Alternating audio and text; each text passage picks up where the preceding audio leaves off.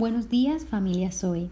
Mi nombre es Adriana Caballero y el día de hoy, 11 de julio, tengo el privilegio de compartir nuestro tiempo a solas con Dios, que lleva como título Compromiso Total, basado en la lectura de Ezequiel capítulo 36 versículos 16 al 38. Este pasaje muestra la forma en que opera la santidad y la santificación divina.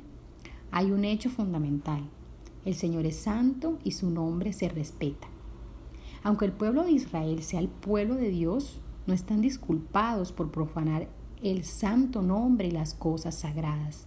La mala conducta de Israel les trajo muerte, exilio, esclavitud, inmundicia y separación de Dios. Siendo el amor divino incondicional, no puede ignorar el pecado, pero tampoco puede negar al pecador una nueva oportunidad.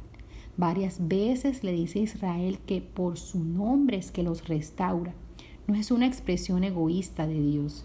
Se trata de una referencia a la santidad que le impide dejar sucios a sus hijos. Por eso los castigó, para limpiar sus vidas y traerlos a la comunión divina de nuevo.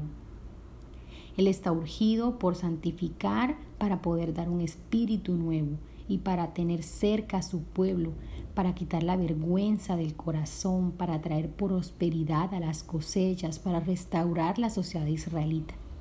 El Señor sigue llamando a santificarse, porque de lo contrario no hay bendición y Él no puede cumplir los planes de bien que ha pensado para nosotros.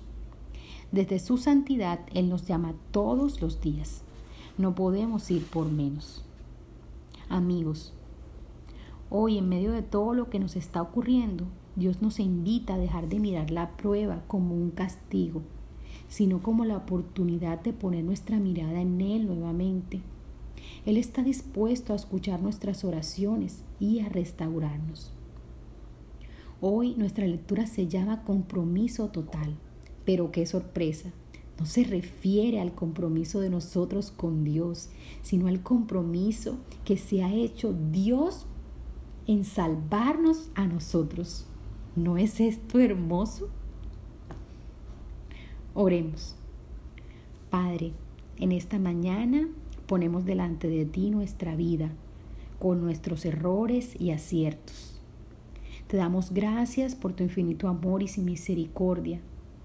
Te pedimos, Señor, que no tengas en cuenta nuestros pecados, sino regálanos, Padre, un nuevo corazón, uno que sea tierno y receptivo, y un nuevo espíritu dispuesto a obedecerte. Protégenos, Padre, para que podamos salir adelante de tu mano de esta situación que estamos viviendo. Que nos saques en victoria, llenos de ti, esperando y listos para cumplir el propósito que has diseñado para cada uno. Amigos, que tengas un buen día. Bendiciones.